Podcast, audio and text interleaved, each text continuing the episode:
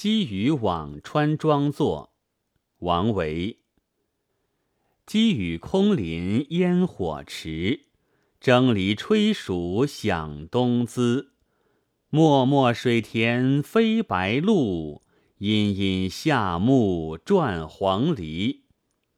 山中习静观朝锦，松下清斋折露葵。野老与人争席罢，海鸥何事更相疑？辋川庄在今陕西蓝田终南山中，是王维隐居之地。《旧唐书·王维传》记载：为兄弟俱奉佛，居常书寺，不如昏谑。晚年常斋，不易文采。在这首七律中，诗人把自己优雅清淡的禅寂生活，与辋川恬静优美的田园风光结合起来描写，创造了一个物我相切、情景交融的意境。积雨空林烟火迟，蒸藜炊黍响东滋。首联写田家生活。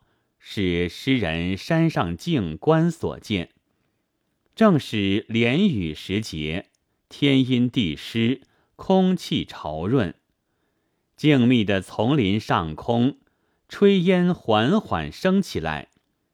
山下农家正烧火做饭呢，女人家蒸梨炊黍，把饭菜准备好，便提携着送往东淄。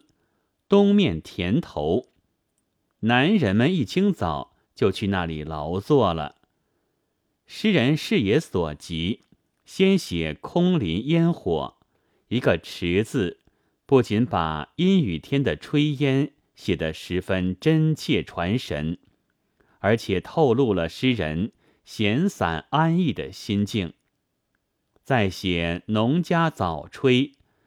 享田以至田头野餐，展现一系列人物活动画面，秩序井然而富有生活气息，使人想见农妇田夫那怡然自乐的心情。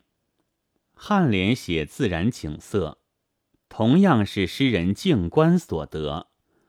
漠漠水田飞白鹭。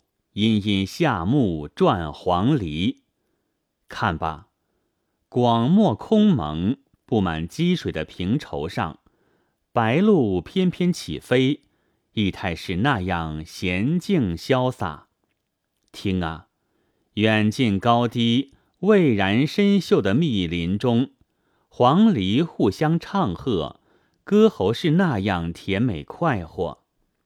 辋川之下。百鸟飞鸣，诗人只选了形态和习性迥然不同的黄鹂、白鹭，联系着它们各自的背景加以描绘。雪白的白鹭，金黄的黄鹂，在视觉上自有色彩浓淡的差异。白鹭飞行，黄鹂鸣啭，一则取动态，一则取声音。漠漠，形容水田广布，视野苍茫；阴阴，苗壮夏木茂密，境界幽深。两种景象互相映衬，互相配合，把积雨天气的辋川山野写得画意盎然。所谓诗中有画，这便是很好的例证。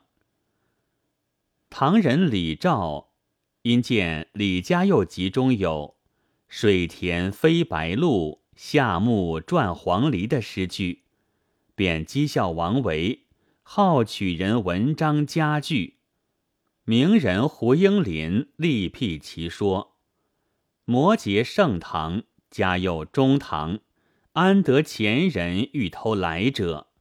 此正嘉佑用摩诘诗，按。”嘉佑与摩诘同时而稍晚，谁习用谁的诗句，这很难说。然而从艺术上看，两人诗句还是有高下的。宋人叶梦得说：“此两句好处正在添默默阴阴四字，此乃摩诘为嘉佑点化，以自现其妙。如李光弼讲郭子仪君，一号令之精彩数倍。默默有广阔意，阴阴有幽深意。默默水田。”阴阴夏木，比之水田和夏木，画面就显得开阔而深邃，富有境界感，渲染了积雨天气空蒙迷茫的色调和气氛。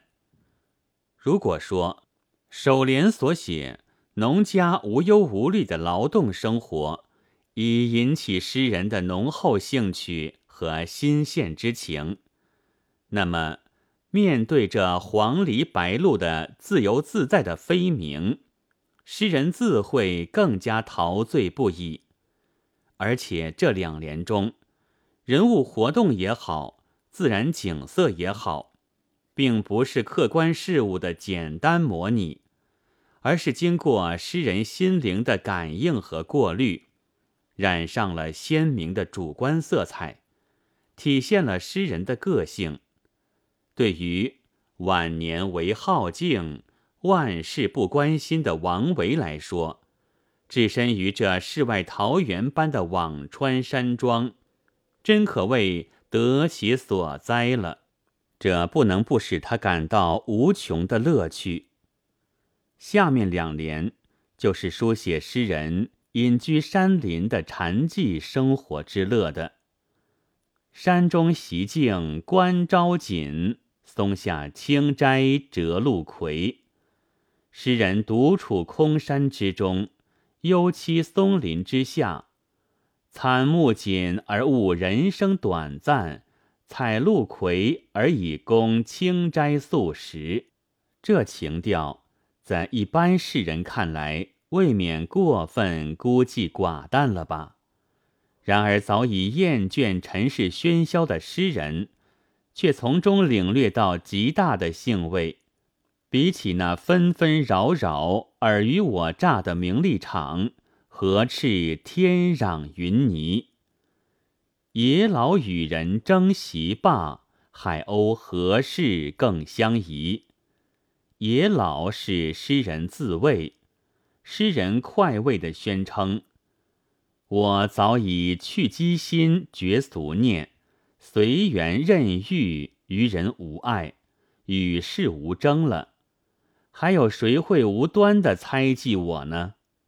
树几乎可以免除尘世烦恼，悠悠然耽于山林之乐了。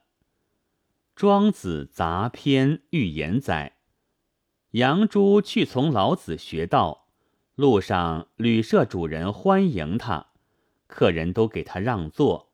学成归来，旅客们却不再让座，而与他争席，说明杨朱已得自然之道，与人们没有隔膜了。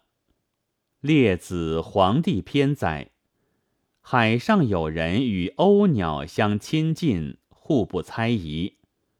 一天，父亲要他把海鸥捉回家来，他又到海滨时。海鸥便飞得远远的，心术不正，破坏了他和海鸥的亲密关系。这两个充满老庄色彩的典故，一正用，一反用，两相结合，书写诗人淡泊自然的心境。而这种心境，正是上联所写清斋习静的结果。这首七律。形象鲜明，兴味深远，表现了诗人隐居山林、脱离尘俗的闲情逸致，是王维田园诗的一首代表作。从前有人把它推为《全唐七律》的压卷，说成空谷准今的极致，固然是出于封建士大夫的偏嗜。淡雅幽寂。莫过又成积雨，赞赏这首诗的深邃意境和超迈风格，艺术见解还是不错的。本文作者赵庆培，朗读：白云出岫。